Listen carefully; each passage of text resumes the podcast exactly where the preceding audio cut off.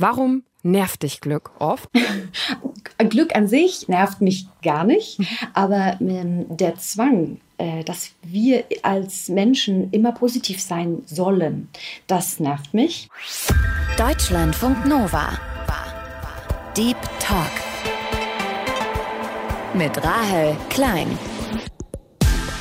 Und zu Gast ist die Autorin und Soziologin Juliane Marie Schreiber dass man nicht ständig auf einer Plus 10 sein muss, sondern dass auch normal Nullen manchmal reicht. Und das kann einen auch total entspannen, glaube ich, und diesen Druck da immer rausnehmen. Sowas wie Knallcharge. Ich sage immer, ohne die Wut der Suffragetten hätten wir heute kein Frauenwahlrecht. Wären die nicht wütend gewesen und auf die Straße gegangen, hätten dafür gekämpft, gäbe es das heute nicht. Das ist schon dieser Spruch. Äh, wenn, du, wenn du nur genug an dich glaubst, dann kannst du alles schaffen. Der macht mich wahnsinnig. Und ich glaube, dass diese kleinen Momente dieser Verweigerung ganz gut sind. Shit! Deutschlandfunk Nova. Deep Talk. Juliane, wann warst du das letzte Mal richtig glücklich? Oh, das ist eine große Frage. Stimmt.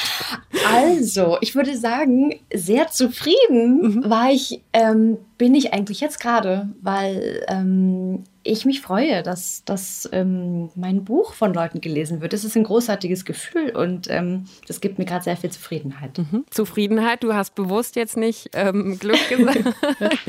Was macht dich sonst zufrieden oder vielleicht sogar glücklich? Mm, also schon dieses Gefühl, wenn, wenn man etwas arbeitet und das hat äh, lange gedauert und man hat da sein Herzblut reingesteckt und dann geht diese Saat auf. Das ist ähm, ein Gefühl, was, glaube ich, fast jeden Menschen zufrieden und glücklich macht in dem Sinne. Mhm. Ich habe das nur bewusst unterschieden, weil ich im Buch so ein bisschen diese Beobachtung mache, dass der, dieser große Glückszustand, dass der eigentlich so selten ist ähm, und dass der so ein bisschen wie eigentlich so ein Rausch ist und dass der eben gar nicht so wünschenswert ist. Da kommen wir bestimmt später noch drauf zurück. Aber deswegen sage ich, also dieses Zufriedenheitsgefühl, das ist so ein bisschen dieses langsamere Gefühl, was nicht so einen hohen Ausschlag hat, aber dafür langfristiger ist. Das ist was, was ich persönlich ein bisschen lieber mag. Und hast du solche, also ich glaube, jeder von uns kennt ja zumindest auch solche Glücksmomente, beispielsweise wenn man in der Natur ist, den schönen Sonnenaufgang sieht oder Untergang oder am Meer ist oder irgendwie so. Hast du da so zumindest so Glücksmomente, Glücksblitze? Weißt du, was ich ja. meine? Ja, natürlich, auf mhm. jeden Fall. Genau. Also äh, gerade in der Natur, ähm, das ist, äh, ich finde das, also ja, wahrscheinlich universell menschlich, das, was uns total glücklich macht, wenn einfach im Moment so alles gut ist. Und dann kommt noch so ein Naturschauspiel dazu und äh, ja, klar, das ist, das ist immer schön. Trotzdem hast du ja, es ist gerade schon angeklungen, eine kritische Haltung zum Thema Glück. Warum nervt dich Glück oft? Glück an sich nervt mich gar nicht, aber ähm, der Zwang, äh, dass wir als Menschen immer positiv sein sollen, das nervt mich. Und das habe ich äh, in dem Buch beschrieben, warum das auch gesellschaftlich, glaube ich, problematisch sein kann. Du sagst sogar, dass es eine psychische Störung. Also, dass man Glück sogar als psychische Störung begreifen kann. Also, so weit gehst du. Ja, das ist natürlich eine Überspitzung, aber mhm. das kann man tatsächlich sagen. Da gibt es ähm, verschiedene äh, Forscher dazu, die das sagen. Und äh, zwar aus dem Grund, dass wenn man sehr, sehr, sehr glücklich ist, also in so einem, diesem, was ich schon meinte, dieser Rauschzustand, dass man da äh, gewisse Charaktereigenschaften bekommt oder, oder einfach äh, ja, Eigenschaften, die gar nicht so sozial wünschenswert sind. Zum Beispiel, dass man in dem Moment, in diesem Rauschgefühl, in dieser Euphorie, dass man da egoistischer ist, weil man da sehr stark mit sich beschäftigt ist und dass man da gar nicht so gute Entscheidungen trifft, weil man sich selbst überschätzt und so. Aber das ist dieser momentane Zustand und das ist, was ich meine mit diesem, mit diesem Glückstaumel. Aber das heißt natürlich nicht, dass ich prinzipiell gegen das Glück bin, um Gottes Willen. ähm, sondern eher eben gegen dieses, was ich meinte, dass man gerade von allen Seiten hört, in der Werbung, von Ratgebern, von den Nachbarn äh, oder im Supermarkt. Überall hört man dieses, sei glücklich, denk positiv, sei nicht so negativ. Ähm, auf dem Tee steht dann drauf, äh, träum süß Tee, be happy und, und äh, es gibt ja sogar diese Duschbäder, die ich beschreibe im Buch, die dann mir sagen, sei frech, spritzig und wunderbar. Und irgendwann war ich so entnervt in der Drogerie, dass ich dachte, boah, ich will einfach nur ein ganz normales Duschbad kaufen. Aber diese Aufforderungen überall, das war irgendwann an dem Punkt, dass ich dachte, so, das, das, also das hat sich dann so akkumuliert, dass ich dachte, nee, ich mache dazu jetzt was. Ähm. Und kannst du das benennen, was das dann genau ist? Wenn du, du stehst in der Drogerie, da ist ein Duschbad und da steht drauf, sei frisch, sei wunderbar, sei fröhlich oder was auch immer. Ne? Lebe den ja. Moment, wir kennen die Sprüche genau. ja alle. Was ist das dann, was sich da so triggert? Weißt du das? Ja, das ist dieses Kommando. Das ist so eine neue Kommandokultur, dass man jetzt nicht nur von Leuten das hört, sondern sogar eben auch von den Produkten, dass die mir sagen, wie ich jetzt mein Leben äh, leben soll. Und ich habe den Eindruck gehabt, dass das einigen Leuten so geht, dass die das nervt. Also das ist so ein bisschen die Beobachtung von Sigmund Baumann, dass wir uns von einer Kultur entwickelt haben, von einer Verbotskultur. Früher hieß es immer, du darfst etwas nicht, ja, du musst irgendwie, äh, darfst äh, deine ähm, romantischen Vorlieben nicht ausleben oder so.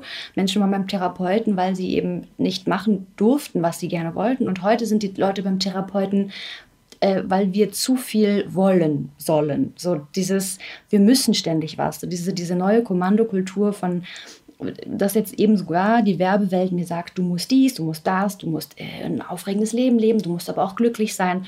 Und dieser Druck, glaube ich, der geht dann doch mehr Leuten auf den Zeiger, als man denkt. Juliane Marie Schreiber ist Jahrgang 90. Sie ist Politologin und Soziologin und arbeitet auch als freie Journalistin. Und in ihrem Buch Ich möchte lieber nicht, eine Rebellion gegen den Terror des Positiven, das im März diesen Jahres erschienen ist, übt Juliane ziemlich starke Kritik am in ihren Augen Glückszwang. Sie beschreibt darin ihren Eindruck, dass es noch nie so einen hohen gesellschaftlichen Druck gegeben habe, unter allen Umständen positiv zu sein. Und das Glück zu einem Fetisch geworden sei. Und es ist auch ein bisschen eine Streitschrift gegen die ganzen Achtsamkeitsratgeber und Glücksbücher, die in vielen Buchhandlungen stehen. An einer Stelle schreibt Juliane auch, ihr Buch mache nicht glücklich, aber dafür wurde es mit dem Mittelfinger getippt. Jetzt könnte man ja einfach sagen, du kannst auch einfach an den Duschgelen und den Tees vorbeigehen und das muss dich ja gar nicht stören. Aber offenbar hat das ja so viel bei dir irgendwann dann auch ausgelöst, dass du gesagt hast, boah, nee, ich muss mich da jetzt wirklich mal auch soziologisch mit beschäftigen. Genau, das sind ja, also dieses Duschbad ist natürlich nur so ein sichtbares mhm. Element. Was mir, worum es mir geht, ist, dass auch ähm, Menschen zu den bizarrsten Zeitpunkten ähm, diesen Ratschlag bekommen, denk doch einfach positiv oder äh, dieses, du kannst alles sein, wenn du nur genug an dich glaubst. Und das ist natürlich, was mich als Soziologin viel mehr getriggert hat.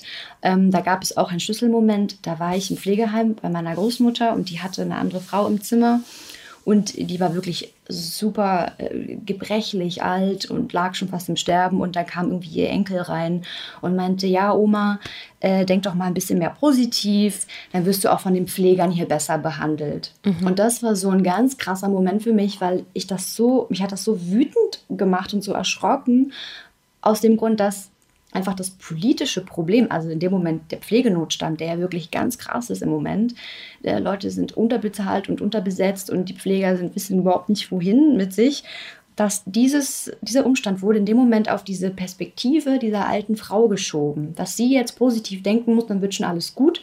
Das hat mich so ähm, empört hm. Und also aus dem Mitgefühl heraus. Und daraus wurde dann irgendwann dieses Buch, weil ich glaube, sowohl diese Kulturbeobachtung, dass die Produkte, die Warenwelt dich auffordern, Dinge zu tun. Genauso werden wir ja auch von, von Menschen aufgefordert, ständig ähm, positiv zu sein. Aber dass man damit eben gesellschaftlich ähm, den Fokus so ganz merkwürdig auf den Einzelnen verschiebt. Das ist beides für mich diese neue Kultur des Positiven, die ich kritisiere. Das sind ja zwei unterschiedliche Aspekte. Lass uns da gerne auf beide mal draufschauen. Vielleicht zuerst auf diesen ersten, der auch mit Konsumgesellschaft zu tun hat. Ne? Also inwieweit ist Glück ein neues Konsumgut? Jetzt mal auch relativ soziologisch gefragt. Ne? Also inwieweit wird mit Glück auch gerade Geld gemacht in deinen Augen oder mit dem, dem Streben, der Suche nach Glück? Ich glaube äh, ganz stark, äh, zum Beispiel eben auch vor allem mit diesem Coaching, also dass wir glauben, wir selbst könnten alles immer drehen und wenden. Und ich verstehe, da, dass man das denken möchte und das ist, ist natürlich auch zum gewissen Grad so. Aber wir haben halt ganz viele Dinge auch nicht in der Hand, ja, schwere Krankheiten, Schicksalsschläge oder so. Und das ist das ähm, mit diesem extremen Individualismus, wovon natürlich auch zum Beispiel die ganze Coaching-Branche ganz stark profitiert. Und ich will gar nicht alle Coaches da jetzt in einen Topf werfen. Mhm. Es gibt auch sehr gute und auch ähm, ausgebildete Therapeuten und so weiter, die machen es alle wichtig und machen einen ganz guten Job. Aber es gibt eben auch einige schwarze Schafe, weil Coaching überhaupt kein, es ist kein geschützter Begriff, jeder kann sich Coach nennen. Mhm. Ähm, und das ist wirklich eine boomende Milliardenbranche. Da wird unglaublich Geld gemacht, damit, dass Menschen denken, ach na ja, okay, ich muss jetzt noch mehr an mir arbeiten und wenn ich jetzt noch das mache und den Tee trinke und vielleicht noch diesen und jenen Sport und dann noch diese Matte kaufe und so, dann wird alles gut. Und ähm, damit, das sehe ich kritisch, weil das natürlich auch das Leid des Menschen ausnutzt. Wenn wir auf die politische Ebene schauen, also du hast eben das Beispiel von deiner Großmutter, die du im, im Pflegeheim eben besucht hast, äh, genannt. Würdest du sagen, dass das ein grundsätzliches Problem ist? Also dass dieser Glücksterror, wie du ihn ja schon wirklich nennst, politische Probleme auf eine psychische, individuelle Ebene verlagert? Genau, das würde ich unbedingt sagen. Und das ist eigentlich auch so die Hauptthese in meinem Buch, weil wir einfach in einer Zeit leben, in der wir die Dinge ganz stark überpsychologisieren. Dinge, die manchmal oft auch politisch sind und auch so gelöst werden müssen. Wie genau der Pflegenotstand, der verbessert sich nicht durch mein Mindset. Und ich glaube, das große Problem ist diese Vorstellung, die heute sehr dominant ist, der Leistungsgesellschaft, dieser Meritokratie, dass wir denken, jeder bekommt das, was er aus eigener Kraft verdient. Also dieser Satz, du kannst alles sein, wenn du nur genug an dich glaubst, mhm. das ist eine schöne Vorstellung, aber sie ist in der Realität oft überhaupt nicht also es stimmt oft nicht. Ähm, aber das passt so perfekt in, unsere neoliberale Gesellschaft, in der wir heute so wirklich diese Vorstellung haben, alle, jeder ist für sich selbst verantwortlich, jeder ist seines Glückes Schmied und alles liegt nur an meiner Einstellung. Ja? Mhm. Gesundheit, Bildungschancen, aber das entspricht eben oft überhaupt nicht der Realität, weil es eben ganz äh, extreme Chancenungleichheit gibt. In Deutschland braucht ein Kind sechs Generationen, um aus Armut äh, zu entkommen. Also die soziale Durchlässigkeit ist einfach in Deutschland recht relativ schlecht. Und dann aber einem Kind zu sagen, du kannst alles sein, wenn du nur dich genug anstrengst, dann, das ist einfach falsch. Also das heißt nicht natürlich, dass ein Kind sich nicht motivieren soll, natürlich. Aber es kann aus, mit der gleichen Anstrengung nicht die gleichen Sprünge schaffen wie ein Kind, was in bessere Bedingungen geboren wurde. Und das ist das, was mir so wichtig ist. Also, dass man auch heute schnell diesen ähm, kaltherzigen Fehlschluss macht, dass man sagt, jemand ist arm, ach, der war wohl nicht fleißig genug oder jemand ist krank, ah, der hat wohl zu negativ gedacht. Also, dass wir in dieser Leistungsgesellschaft oft denken, jemand hat sein Leid auch irgendwie verdient. Hm. Und ich glaube, das ist gefährlich, weil, weil wenn wir nämlich glauben, dass Glück nur eine Entscheidung ist und die Umstände aber völlig egal sind, dann gilt ja auch im Umkehrschluss, dass das Unglück selbst gewählt ist. Also jemand hat sich einfach nur nicht zu seinem Glück entschlossen und dann ist er halt selbst schuld. Und das meine ich mit diesem, da wo dieser Eigenverantwortungsbegriff so wichtig wird, weil das ist immer mehr eben so ein politischer Kampfbegriff geworden, um um diese wachsende Ungleichheit dem Einzelnen in die Schuhe zu schieben. In den Bereichen kann ich das total nachvollziehen und ich glaube, da ist total viel Wahres dran, was du sagst. Ich habe mich trotzdem gefragt, würdest du dann sagen, also wenn du sagst, Glück muss einfach nur eine Entscheidung sein, klar, in den Bereichen ist das absolut unrealistisch. Ne? Wenn jemand aus ja, armen Verhältnissen kommt, kann der oder die nicht alles werden, was er oder sie möchte. So, das ist, da hilft auch eine, eine glückliche Lebenseinstellung nicht nur. Aber wenn es jetzt, weiß ich nicht, auf wirklich individuelle Dinge geht, auf beispielsweise Themen Beziehung, Partnerschaft oder so, ne, die ja jetzt nicht würde ich sagen, eine, eine politische Dimension haben, dass man da schon auch mit einem inneren Mindset rangeht und auch eine positive Einstellung hat. Da würde ich schon sagen, dass das ja schon wichtig ist, oder? Oder würdest du da auch nicht zustimmen? Ähm, nee, also das, da würde ich, da ich zustimmen. Also auch dieses Zuversicht und Hoffnung und so weiter, das sind ja auch super, äh, das ist ja klar, das sind wichtige Dinge, die mhm. man auch im, im, zwischenmenschlichen Miteinander unbedingt braucht. Ich habe mich schon mehr auf diese gesellschaftliche Dimension bezogen. Im Privaten ist es sicherlich nochmal anders. Und mir ist auch wichtig, nochmal den Unterschied zu machen, dass ich nicht sage, Menschen, die leiden oder die krank sind oder die auch in Krisen sind oder in schweren Depressionen oder so, dass die nicht ähm, Zuversicht Zuversicht oder Hoffnung haben sollen. Das ist ganz wichtig. Mhm. Und natürlich sollen die das haben, weil jeder braucht ja irgendwie Methoden, um da auch wieder rauszukommen.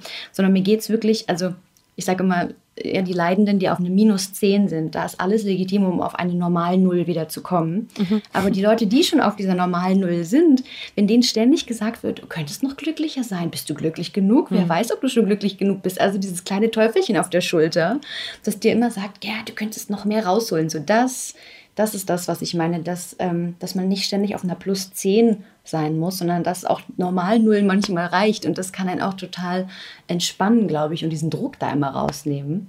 Weil natürlich gerade auch im Zwischenmenschlichen, ähm, was du gerade meintest, da fragt man sich ja manchmal, naja, ist jetzt meine Beziehung so perfekt und bin ich glücklich genug? Und manchmal ist man das, aber denkt es gerade vielleicht gar nicht, weil man irgendwelche Ideale von super romantischen oder super perfekten Freundschaften, äh, Beziehungen ähm, im Kopf hat. Und dann macht man sich, glaube ich, dadurch unglücklich, weil man diesen Druck die ganze Zeit spürt.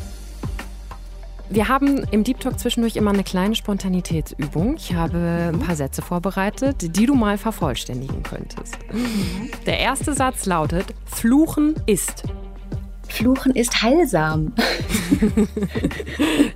Würdest du sagen, Fluchen ist etwas, was du sehr aktiv machst und auch brauchst? Ähm, also im Privaten, wenn keiner da ist, ja. Also wenn ich mir den Fuß stoße, dann fluche ich gerne und laut und es hilft auch wirklich.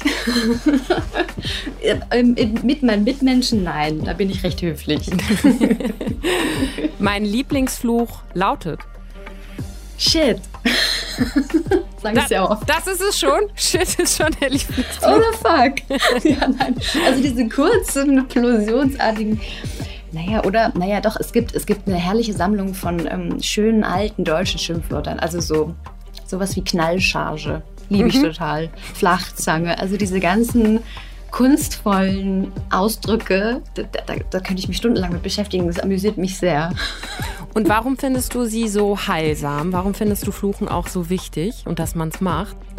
Ähm, das ist erwiesenermaßen so. Da gibt es ganz spannende Experimente zu, dass äh, Fluchen ein natürliches Schmerzmittel ist des Körpers. Also es ist wirklich so, dass es den Körper in einen Kampfmodus bringt und hilft, Schmerzen länger auszuhalten. Da gibt es ähm, ein Experiment. Da sollten äh, Probanden einmal ihre linke Hand in, in, sehr, sehr, sehr kaltes Eiswasser tauchen und die Zeit stoppen, wie lange sie das aushalten. Und dann haben sie das nochmal mit der anderen Hand gemacht, wieder die Zeit gestoppt und dabei geflucht. Also richtig schlimme, starke Schimpfwörter benutzt. Und dann haben sie auch die Zeit gestoppt und das, man konnte das nachweisen, das kann man auch zu Hause mal ausprobieren, mhm. dass man länger die Schmerzen aushält. Und das fand ich total faszinierend. Und das ist wirklich nachgewiesen, dass es so funktioniert. Und ich glaube, das ist auch der Grund, warum gebärende Mütter im Kreissaal sehr stark fluchen, weil, mhm. es, weil es hilft, dieses, sich da in diesen, in diesen Modus zu bringen, in diesen Kampfmodus. Und das Spannende fand ich an diesem Experiment ist, dass sogar seelischer Schmerz ähm, gelindert wird. Also da gibt es nochmal ein anderes Experiment von 2017, ganz neu. Da äh, sollten sich äh, Probanden eine Situation vorstellen, in der sie sich sozial ausgeschlossen gefühlt haben ähm, von der Gruppe. Mhm. Und eine Gruppe hat hinterher nichts gemacht und die andere Gruppe hat hinterher sollte fluchen, zwei Minuten durchgängig, mhm. wirklich scheiße oder so, keine Ahnung, was für fünf Wörter. Ja. Und die haben sich nachweislich danach besser gefühlt. Mhm. Okay, das ähm, probiere ich beim nächsten Streit, ne? ja, genau. Mal zwei Minuten laut fluchen. Ich habe noch einen Satz, den furchtbarsten Glücksspruch, den ich kenne. Das ist schon dieser Spruch. Äh, wenn, du, wenn du nur genug an dich glaubst, dann kannst du alles schaffen. Der macht mich wahnsinnig. Weil er einfach, also wie du ja auch schon gesagt hast, einfach nicht der Realität entspricht. Ja, ne? weil er so viel ausklammert und so viel Ungerechtigkeit ausblendet. Mhm. Du schreibst in deinem Buch aber auch, wir sind besessen davon, jede Krise als Chance zu sehen und aus jedem Schnupfen was zu lernen. Ich gebe schon zu, ich versuche immer, ich bin aber auch ein sehr optimistischer Mensch. Ich versuche immer sehr optimistisch zu sein, positiv zu denken. Es gelingt mir nicht immer, aber grundsätzlich bin ich schon so und ich bin schon auch durchaus so, auch Corona, ich habe schon auch viele positive Dinge für mich persönlich daraus gezogen. Aber du bist jetzt nicht so Fan davon. Möchtest du das näher ausführen? Ja, also natürlich, ähm, wie gesagt, das ist, kann man ja auch machen. Ne? Das ist überhaupt nicht so im Privaten äh, kein Problem. Ich finde nur, wenn das eben immer auf diese gesellschaftliche Ebene kommt, dieser Spruch Scheitern als Chance, der suggeriert, so stark, dass wir immer alles in unserer Hand haben und es würde nur irgendwie auf unsere Perspektive ankommen.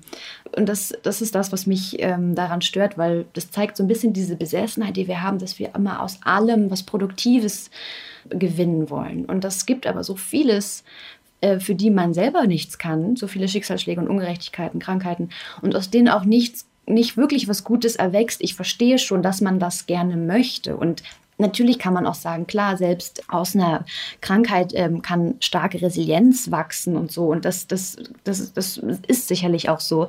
Aber ich finde, es kommt an so eine Grenze, wenn man dann hört, Corona ist eine Chance oder äh, Krieg ist eine Chance für die Energiewende. Das, das finde ich, nimmt ganz schnell so eine perfide ähm, Dimension an, weil aus dem Tod von Menschen kann keine Chance erwachsen. Das sind so, es gibt so Dinge, da finde ich, da ist einfach so ein Punkt erreicht, da kann man das nicht sagen. Also hm. ne, zum Beispiel, klar, Corona war sicherlich, ich weiß nicht, es gibt bestimmt irgendwelche Dimensionen, in denen man sagen kann, durch Corona habe ich gelernt das. Hm. Aber es hätte man wahrscheinlich auch ohne Corona irgendwie lernen können. Und wenn man dann sich so daran erfreut, dass die Kanäle in Venedig so sauber sind, während sich irgendwie in Bergamo da die Leichen gestapelt haben, das ist für mich eine perverse Art auf die Welt zu gucken. Ich finde das ganz schwierig. Ähm, oder auch wenn man jetzt eben sagt, mit dem Krieg in der Ukraine, das, das ist toll, dass jetzt die Energiewende schneller kommt. Das, das teile ich nicht so ganz. Ich mhm. finde, das ist auf, einer, also auf so großem, massenhaften Leid, da wächst nie, in der Form nichts Produktives. Und da meine ich, dieses Umdeuten ist da so schwierig, weil Krieg ist Krieg und keine Chance. Hm, verstehe ich. Und auch den, auch, dass das schnell dann irgendwie ja wirklich schief werden kann oder auch manchmal pietätslos, so dann, ne? je nach Situation auch. Aber wenn wir nochmal drauf gucken, auch aus negativen Dingen, auch vielleicht irgendwie was Positives zu sehen oder Dinge auch umzudeuten, Stichwort auch Selbstwirksamkeit oder so, das sind ja schon Sachen, die auch nachgewiesenermaßen wichtig sind. Ne? Auch, dass man nicht nur negativ denkt oder dass auch positives Denken ja viele guten Effekte für, für einen Menschen hat. Wenn ich dich richtig verstehe, dann verurteilst du das auch gar nicht per se, auch wenn du es im Buch relativ überspitzt schreibst aber du willst, du brauchst irgendwie auch ein, ein Mittelmaß. So, oder es kommt auf die Situation drauf an. Verstehe genau, ich das richtig? Genau, absolut, genau, ja. Ich habe natürlich im Buch auch ein bisschen überspitzt, weil ich wollte diese These sehr stark machen. Aber eben, also natürlich braucht man auch, wie gesagt, auch in Therapien und so weiter. Selbstwirksamkeit ist ja auch erwiesenermaßen gut. Also wenn ich sehe, ich kann was erschaffen und ich habe das jetzt selber gemacht, dann gibt mir das natürlich auch ähm, ja, diese Zufriedenheit. Und das natürlich, das hilft schon, klar. Würdest du trotzdem sagen, dass wir mehr meckern sollten? Unbedingt. Ja? ja. Warum? Klar. Ja, eben aus diesem Grund, dass das auch so einfach ähm, ja, einen so befreien kann. Also es gibt ja diese Forschung, die habe ich auch äh, drin zum Thema Quetching, also äh, was Barbara Held untersucht hat, eine Psychologin. Das ist unglaublich äh, spannend, dass ähm, dieser, dieser Druck, der da auch rausgelassen wird, dieses Ventil, wenn man manchmal einfach nur meckert, so dieses Eingestehen, ich kann jetzt gerade an der Situation nichts ändern, aber sie ist trotzdem blöd. Mhm. Also dieses, ich meine natürlich nicht jetzt gesellschaftlich, sondern einfach so, ja, der, der Müll, der Sack geht auf, wenn ich ihn runtertrage, ja, scheiße. Kann man darüber auch mal meckern. So. Ähm, und ich glaube, das machen ja auch viele. Ähm, aber eben, es geht ja eben darum, wenn man jetzt denkt, ah, man darf jetzt, man darf sowas gar nicht mehr machen. Ne? Dieses, dieses Zensieren fängt ja manchmal jetzt schon an bei Leuten, dass sie sagen, nein, ich möchte positiv sein, also unterdrückt das, das regt alles. mich nicht auf. Genau, das ist gar nicht so gut. Mhm. Mhm. Ja. Andererseits muss man natürlich auch ein bisschen gucken, dass man es nicht übertreibt. Ne? Ich glaube, jeder, jede kennt auch Freundinnen, Freunde oder auch KollegInnen, die immer nur am Meckern sind. Ne? Und das finde ich dann irgendwann unfassbar anstrengend. Für die selber und für mich auch. Ne? Ja, ja, ja, klar. Eben, sozial ist das natürlich nochmal was anderes. Obwohl man sagen muss, dass äh, gemeinsames Schimpfen, also berechtigtes Schimpfen, wichtig ist für politische Veränderungen. Also das ist ja tatsächlich, ähm, wo ich nochmal äh, über Wut äh, reden würde, weil das ist tatsächlich ein wichtiger Antrieb, äh, dass sich überhaupt was verändert. Aber die meisten Kollegen, die jetzt meckern über, äh, weiß ich nicht, dass die Kaffeemaschine nicht funktioniert, die fallen natürlich nicht darunter. da muss man auch gucken, es gibt ja auch eine Definition righteous anger, also berechtigte Wut. Ähm, also zum Beispiel, wenn wir sehen auf einer Straße, da wird jetzt eine alte Dame ausgeraubt oder so. Das, was wir da empfinden, ist berechtigte Wut, weil wir sehen, jemandem wurde Leid zugefügt, mhm. einer, einer Person. Mhm. Und das meine ich, also diese, diese Wut, die berechtigt ist in dem Moment, die ist wichtig und eine Bedingung für jede politische Veränderung, weil dieses gemeinsame Schimpfen ich sage immer, ohne die Wut der Suffragetten hätten wir heute kein Frauenwahlrecht. Wären die nicht wütend gewesen und auf die Straße gegangen, hätten dafür gekämpft, gäbe es das heute nicht. Und wenn wir aber heute in so einer Zeit leben, wo wir immer das so unterdrücken und denken, ach naja, es liegt nur an meiner Perspektive und jetzt hole ich mir noch diesen Entspannungstee, dann werden wir keine politischen Änderungen erzielen können. Klar ist Wut auch ein wichtiger Motor, um sich auch politisch zum Beispiel einzusetzen oder der Wunsch nach Veränderung. Aber ich würde jetzt daraus nicht im Umkehrschluss machen, dass man als glücklicher Mensch oder als zufriedener Mensch nicht auch viel verändern kann, oder? Oder würdest du das dann im Umkehrschluss sagen? Nee, das würde ich nicht sagen.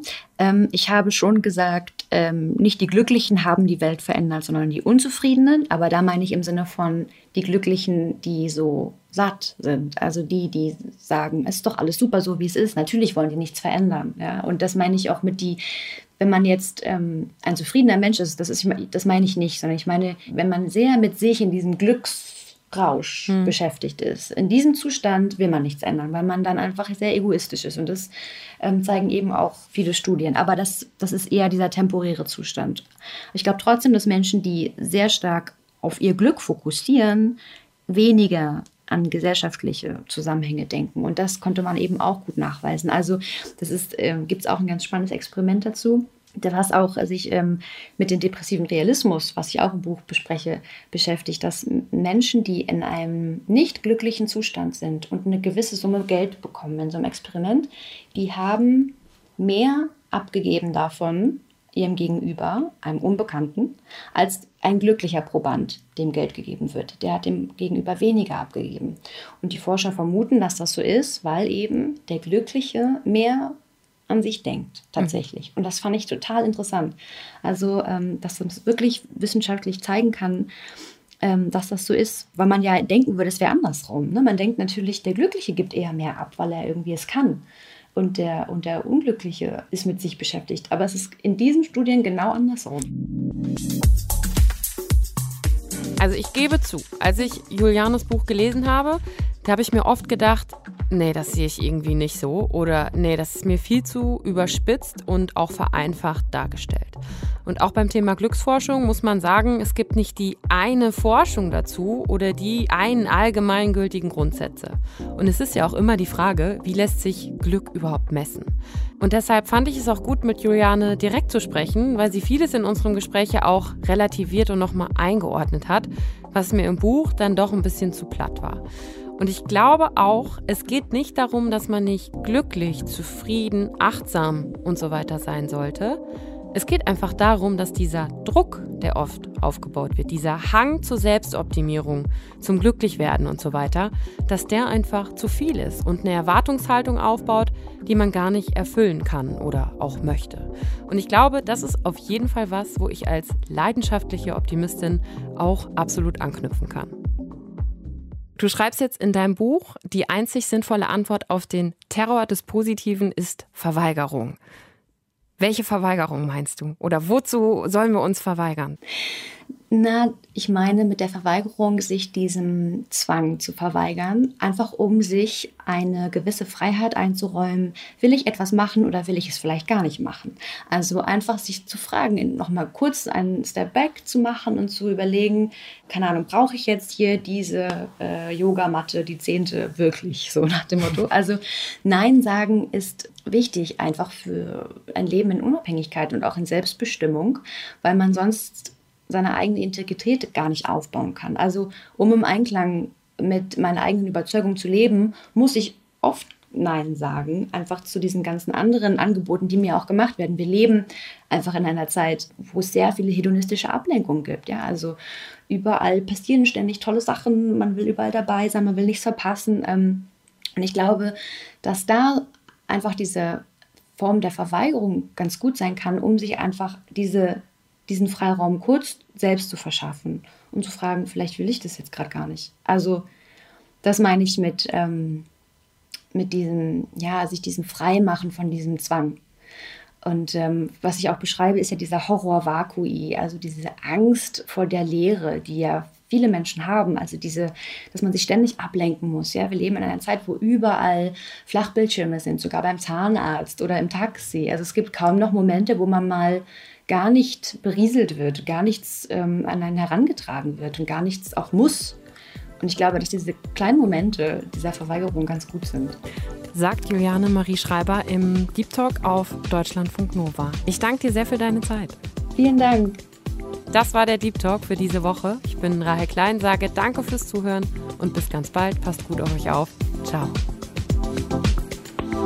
Deutschlandfunk Nova. Deep Talk. Jeden Mittwoch neu. Auf deutschlandfunknova.de und überall, wo es Podcasts gibt. Deine Podcasts.